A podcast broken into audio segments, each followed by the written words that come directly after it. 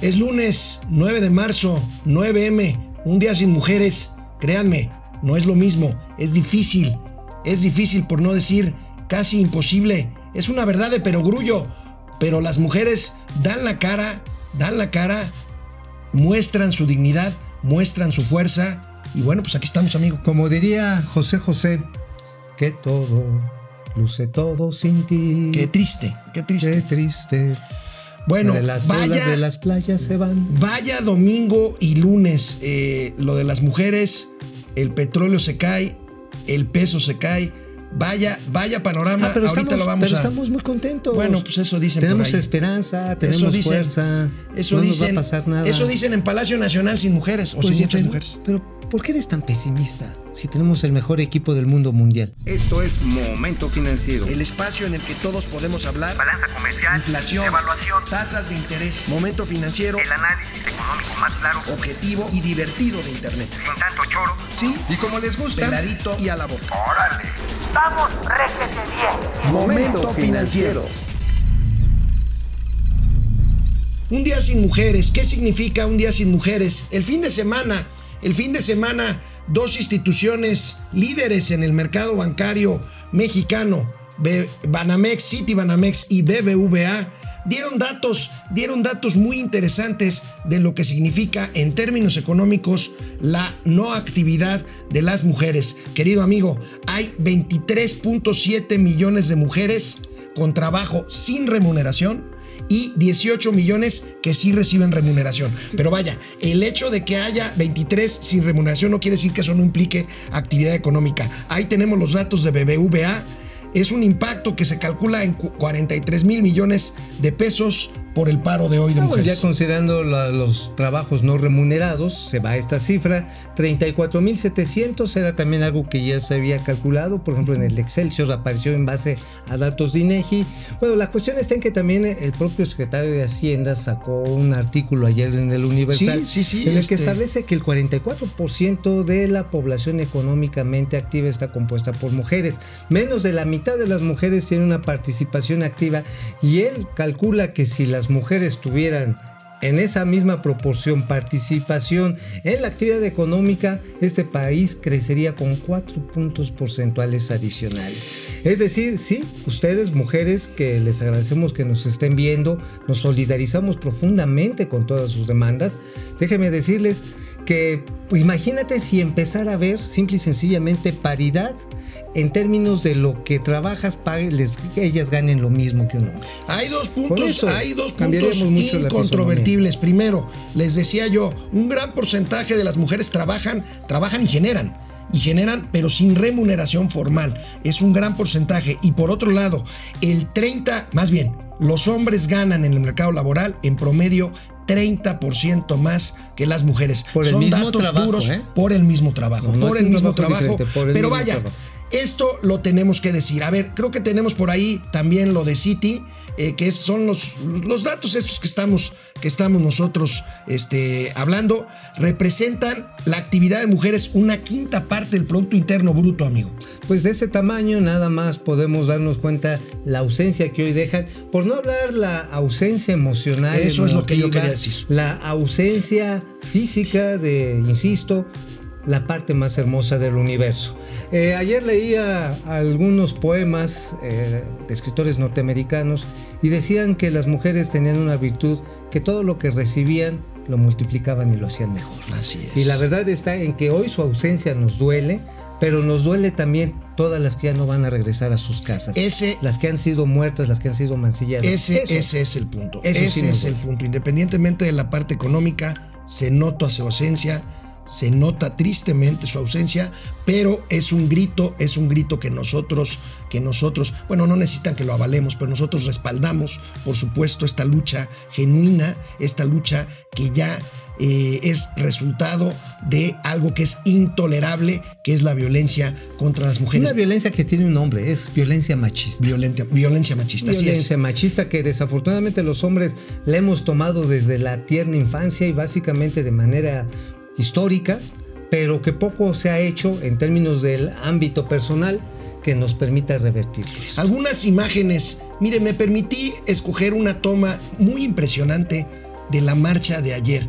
La marcha de ayer que inexplicablemente las autoridades no permitieron que la totalidad de las mujeres que participaron llegaran al Les Zócalo. pusieron vallas. Es, algo, es algo verdaderamente Y- in- y y además- es, es- es indignante. Les cortaron el internet público, les pusieron vallas, hubo provocadores, en fin. Se les filtró y hay videos en los que muestran cómo están estos infiltradores que después presuntamente fueron los que lanzaron las bombas contra Palacio Pero Nacional. miren nada más la magnitud, ahí la tenemos. Miren nada más, aquí estamos sobre Avenida Juárez, ahí tienen a la izquierda el hemiciclo a Juárez, eh, eh, este, ahí en Avenida Juárez, rumbo al Palacio de Bellas Artes, ahí lo tienen arriba a su El izquierda. edificio de Guardiola Miren nada enfrente. más, ahora un símbolo increíble.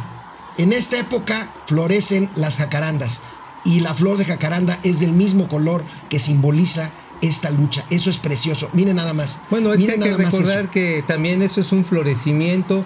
eh, yo le llamo que es una revolución de las conciencias, de las conciencias de las mujeres que saben que se tienen a ellas mismas, que se tienen como género, pero yo diría, también es una revolución de conciencias para los hombres que tenemos que recapacitar, tenemos que repensar nuestro tipo de relación que tenemos con las mujeres, pero también de cómo estamos concibiendo nuestra intimidad, nuestra parte cultural con ellas y por supuesto la parte laboral.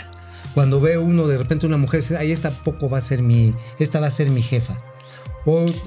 O se la agarra y se les, se les grita vieja, no sé qué, cosas por el estilo. Son cosas que tenemos, esos micromachismos de los que nos hablaba Heidi. De lo que nos hablaba Heidi Osuna Son el, los el que hay que viernes. combatir, y eso bueno, es hubo un hashtag, interno. hubo un hashtag en estos días muy afortunado, hashtag como hombre, en el cual se hacen eh, pues frases, algunas muy divertidas, pero no dejan de ser desgarradoras, otras de qué pasaría si lo que se comenta por parte de los hombres lo hicieran las mujeres. Por ejemplo, eso de que esa mujer, esa mujer que con cuántos hombres se debió de haber acostado para llegar a donde está, pero invertido en el caso de que fuera al revés, mujer-hombre. La verdad es que fue un hashtag muy afortunado que eh, tuvo millones de vistas y que la verdad Claro. nos llama, nos llama la conciencia de lo que dices tú, de en casa, en el trabajo, en la calle, tener esta empatía con las mujeres. revolución que la de verdad, conciencia, hay en que este en país, en este país debe ser muy difícil. Vamos a esa mujer. revolución de conciencias. Pues ya. Vamos ahorita a una pausa y regresamos y regresamos aquí a Momento Financiero. Vamos a tener la reacción hoy del presidente de la República, que te voy a decir algo, amigo, que es muy lamentable.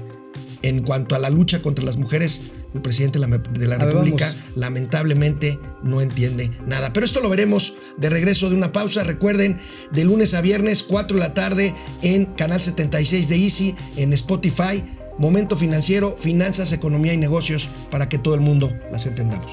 ¿Y qué dijo el presidente, amigo? El presidente de la República se refirió a la marcha de ayer ¿Qué dijo? y dijo que la lucha es legítima. Bueno, el colmo hubiera sido que hubiera dicho lo contrario. Dijo esto y dijo otras cosas. Veamos. Es un movimiento de mujeres que legítimamente luchan por sus derechos y en contra de la violencia, en contra de los feminicidios. Pero hay eh, otra vertiente de eh, quienes están en contra nuestra y lo que quieren es que fracase el gobierno y sobre todo que no pueda consumarse la cuarta transformación de la vida pública del país. Es el conservadurismo disfrazado de feminismo o de lo que resulte.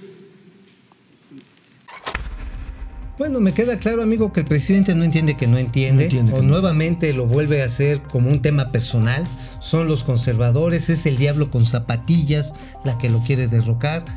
De veras, qué triste, qué falta de empatía ante un Híjole, reclamo el- que tiene Las, las mujeres, la gran mayoría de las mujeres que marcharon ayer y que hoy están en paro, que están en sus casas, señor presidente, no quieren nada de usted ni de su gobierno. Simplemente quieren vivir en paz, caminar en paz y que no las maten y que no las violen y que no las violen. Es más, Eso es lo que quieren. Es más, déjame decirte como anotación personal, ayer afortunadamente mi hija se salvó de un secuestro. No, no, no, no. a no, bordo no, de ni- un Uber que le estaba llevando a un destino que no era el suyo. Se tuvo- se tuvo mi que bajar. Se tuvo que bajar huyendo.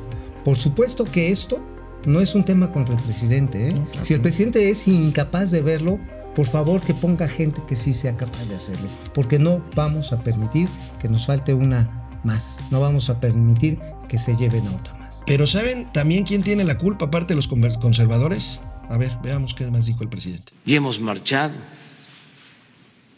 Y nunca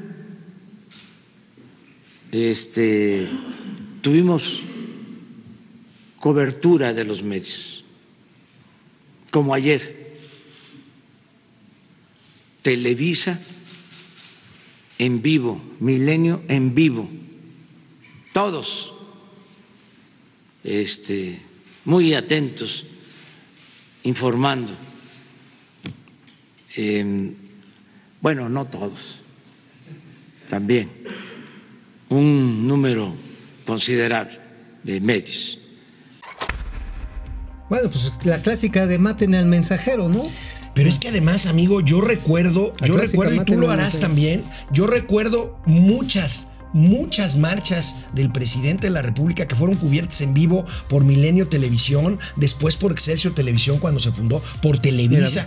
Eh, ¿Te acuerdas la manifestación contra el desafuero de Sí, claro, Andrés Manuel? fue La- el propio juicio de procedencia, eh, Se recuerdo, se transmitió en vivo. Qué, qué, qué injusto, de veras, qué, Bueno, qué mira, injusto. nada más una cosa, digo, hay que entenderlo. Así hay que leerlo. Él se siente el propietario, el monopolio de la protesta legítima y deslegítima. Toda aquella protesta que no le cuadre, seguramente la va a descalificar y va a decir que es un complot, que es una manera de tirarlo, que es un ataque. Eso, eh, en el fondo, en el fondo es una gran actitud soberbia. Yo diría casi casi enfermiza de creer que todos están en contra suya. Ahora sí que parece esta canción de cumbia, nadie me quiere, todos, Todos me odian, mejor me oh, como un- mejor me como un gusanito. Sí. O sea, neta, la verdad, qué falta, qué falta de sentido común. Y ahora los medios son los culpables. Bueno, Eh. bueno, miren, este, vamos a ver, Víctor Hugo Romero, Romeo, desde Los Ángeles, Hugo Samarripa, la lucha de las mujeres por igualdad de género y la obligación del Estado para protegerlas, ya nada las detienes. Tienes razón, No, ya no hay Hugo, manera, ¿eh? Tienes, nosotros no estamos culpando al presidente o al gobierno en turno. El gobierno no tiene la culpa de lo que ha pasado históricamente con las mujeres, pero el gobierno en turno tiene la responsabilidad de combatirlo y de aniquilar. El- lo triste está en que no lo está entendiendo. Le está pasando lo mismo que a Díaz Ordaz en el 68. La protesta juvenil que se desató en esos años no se provocó ni se gestó en, eso, en el 68. Venía de mucho más atrás. No lo entendió el señor pues, también Díaz Ordaz. Díaz Ordaz. Y también este problema, esta lucha de las mujeres se gesta de mucho más tiempo atrás. Y el señor López tampoco lo está entendiendo. Jorge Rodríguez, Momento Financiero, platíquenos por favor, yo supongo que se han de estar comiendo las uñas por analizar y comentar Uf, todo lo que sí. sucede a nivel mundial No, no, no, y sí. sus repercusiones. Ahorita vamos a ello. Ahorita vamos a ello justamente, eh, Claro Jorge sí. Sotero Lugo, excelente muestra de respeto. Amigos, todos unidos por las mujeres, todos unidos.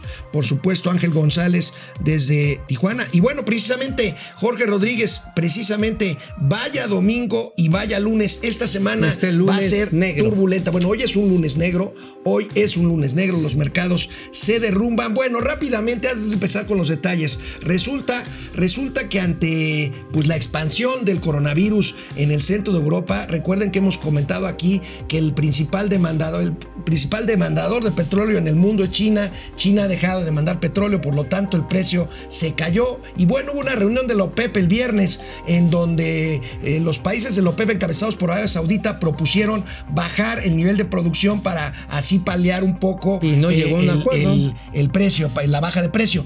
Rusia dice nel, nel, nel y nosotros mantenemos nuestro nivel de producción y entonces eso desató pues ya lo que es una Pues guerra de los precios. árabes bajaron los el árabes precio. bajaron el precio. 30%. Y entonces, adiós Nicanor, se viene la guerra, la guerra de precios del petróleo. Ahí tenemos las primeras planas precisamente que reflejan esto, caída del crudo arrastra, arrastra literalmente, pero qué arrastrada al peso mexicano. Solamente en las operaciones intrafin de semana, las overnight que se Llegó a llaman, 22 pesos. 8% en la devaluación. Hoy empezamos con una pérdida ya de prácticamente el 5%. Eh, se encuentra en los niveles el interbancario de 21 pesos con 10 centavos. A ventanilla está superando los 21 con 20, 21, 25.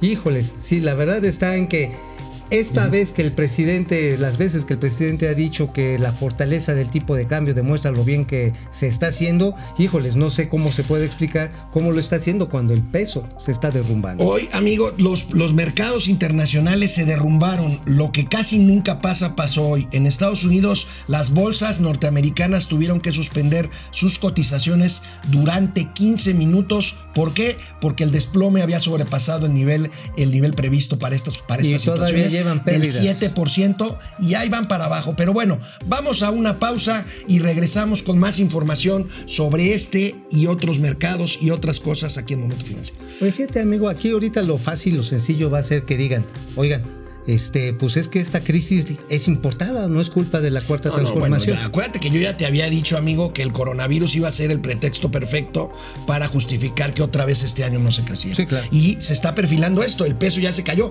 No que el peso fortachón, no que era uno de los logros de. ¿Cómo la- lo festejaban ¿Cómo los lo festejaban? AMLovers, Bueno, eh? pues ahorita está ya entre 21 y 22 pesos y ante esta situación sí se refirió el presidente como que no quería entrarle. Hubo uno de estos patiños, report- pseudo reporteros patiños que le preguntaron de otras cosas. Ah, Estos, sí, el del parche y esto. sí, sí, bueno, sí. trataron de desviar esto pues. hoy en la mañana, pero finalmente el presidente tuvo que hablar de la situación económica que estamos enfrentando. Veamos. Ayer eh, tuvimos eh, un problema porque no hubo un acuerdo en la OPEP y hay una caída en los precios del petróleo que nos afecta, que nos eh, depreció el peso, pero pensamos que vamos a recuperarnos porque estoy optimista? Primero, porque tenemos finanzas públicas sanas, tenemos buenas reservas y no eh, tenemos déficit faltantes en nuestra recaudación de impuestos. Está habiendo eh, buenas eh, señales en cuanto a crecimiento económico. Ya eh, detuvimos la caída en la producción petrolera. Si esto no lo hubiésemos logrado, nos hubiese pegado mucho, pero estamos ya produciendo más petróleo y con una tendencia a tener más producción. En fin, consideramos que vamos a salir adelante. Bueno amigos, esto pasa por confiar en el petróleo como tu principal pivote de crecimiento. Es como poner todos los huevos en la misma Sí, y se le ha invertido a Pemex, se le ha invertido y aquí, por ejemplo, hay varios ángulos. Uno de los más importantes y que nos afecta a todo es el precio de las gasolinas. ¿Por qué no ante este derrumbe de los precios del petróleo no está bajando la gasolina en México? Le subimos un, un post precisamente este fin de semana comparando los precios en Las Vegas el mismo 7 de marzo y es 14 pesos el litro allá en los Estados Unidos. En México supera los 20 pesos, 21, 22 pesos. ¿Por qué? Porque mantienen alto el impuesto especial a producción y servicios, el 10, que es con el cual están recaudando dinero. No es que esté mejor la, la recaudación, simple y sencillamente Si no fuera por el IEPS, la recaudación sería una verdadera catástrofe. Sí, eh, finalmente los que usamos autos, los que consumimos gasolina, todos los servicios que necesitan de este combustible son los que están pagando esta recaudación, pero no está bajando el precio.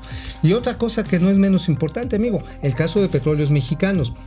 Si tienes una producción, no importa que creciera, pero a un menor precio, ¿qué pasa con tu utilidad? Tu utilidad se hace más pequeña. Pues nada más platícame del nivel de precios. Ahorita el- la mezcla mexicana del petróleo está ya debajo de 30 dólares por barril y hace unos cuantos meses se andaba por 60. 60. Entonces, por lo tanto, va a faltar dinero para llevar a cabo los programas sociales, sociales electorales del presidente. Y como no va a poder recaudar a través de petróleos mexicanos, pues va a intentar sacar más impuestos a través de una, pues ahora sí que de una fiscalización más agresiva, que a su vez va a pegarle a la confianza ya de por sí mermada del sector Y privado. que no se nos olvide además que en un entorno de crecimiento 0%, pues por supuesto que los ingresos disminuyen, amigo. Este, Menos se, IVA. se vieron menos IVA, menos impuesto sobre la renta. ¿Por qué? Pues porque simplemente la economía no crece. Seguimos esperando. Hoy por ahí algún colega ya adelanta que viene ya el programa este de inversión energética. No sabemos por dónde viene. Esperemos. Yo la verdad francamente creo que la inversión no va a llegar y que el crecimiento se va a mantener en cero. Mira, por el precio, si el precio del petróleo se mantiene inestable y a la baja, ¿quién le va a querer invertir? Pues sí. Obviamente, si dices, bueno, los precios diferenciales en México me podrían hacer rentable, probablemente, pero ya no va a ser para todos. Bueno. Y el otro aspecto no menos importante es la confianza, mi estimado amigo. ¿Qué pasa si agarras, empiezas a hacer tu pozo, empiezas a explorar y de repente dice el presidente, no, aquí no, porque hay una consulta pública, una consulta popular para ver si puedes hacer esta obra? Bueno, en- no nada más en el petróleo, también en la cuestión de la industria cervecera. Tenemos el caso de Constellation Brands, esta empresa dueña de las marcas modelo que están, pues materialmente ya terminaron una planta industrial en, en la ciudad de Mexicali, Baja California. Y pues ahora resulta que para atrás, para atrás los fielders van a hacer una consulta, van a hacer una consulta. eh, y bueno, pues esto es otra muestra más de lo que dice mi amigo Mauricio Flores Arellano. El presidente se refirió también al conflicto en Mexicali y bueno, anuncia que en 15 días va una consulta para ver si va o no va cuando la planta ya está materialmente terminada. La consulta la va a organizar la Secretaría de Gobernación, pero el presidente dice lo siguiente. No puede estar el crecimiento económico por encima del bienestar del pueblo. El agua es fundamental. Entonces, si hay riesgo de que se quede la población sin agua, pues no debe de permitirse. Mire, les voy a compartir unos datos de la Comisión Nacional del Agua. Miren, la disponibilidad en este valle, en el Valle de Mexicali, es de 3 mil millones de metros cúbicos al año. ¿Sabes cuántos de estos litros son los que va a utilizar Constellation Brands? Algo así como eh, 1.800 millones. Esto significa solamente el 0.19%. Menos del medio por ciento. Así o es. sea, una décima de 7 punto millones de metros cúbicos es lo que va a Ahora, utilizar. además, perdón. aquí habría que ver eh, si ¿Sabes hay hay beneficio económico, inversiones. Pues eh, la inversión también puede, digamos, proponer a cambio de esta fábrica, este, pues no sé, perforar más pozos de agua, Mira, nada más este, tratamiento de agua, en la no sé. misma zona, en, el, en, el en la misma cuenca, hay Heineken que consume 10 millones de litros cúbicos y está su carne que emplea 250 millones Su carne esta de Jesús de Vizcarra, Jesús esta empresa culiacanense. Entonces, aquí la cuestión es, ¿por qué entonces? ¿Por qué entonces a Constellations no? Aquí hay una cuestión política y esto es una muy mala señal para la nueva Sobre inversión. todo porque la, la planta ya está materialmente terminada. 900 millones de dólares de 1.500 comprometidos y ahorita a la calle se fueron 1.900 trabajadores. Rápidamente, ya no nos dio tiempo para, para ampliar más, pero rápidamente la inflación bajo control todavía está en un rango de ver 3. cómo pega el tipo de cambio. 70% anual. Vamos a ver cómo le pega el tipo de cambio y vamos a ver qué Por pasa importados. con la siguiente reunión. Ahí la tenemos rápidamente. Eh, pues la anualizada 3.7% está en rango, ¿no, amigo? Pues sí, está en rango, pero evidentemente alimentos y bebidas son lo que más suben, casi 5%. Bueno, pues eh, terminamos esta emisión especial. Eh, fue difícil sin mujeres, pero bueno, Las mañana, extrañamos. mañana, mañana ya las falta. tendremos de vuelta. Nos vemos mañana. Vamos, réjete bien. Momento financiero.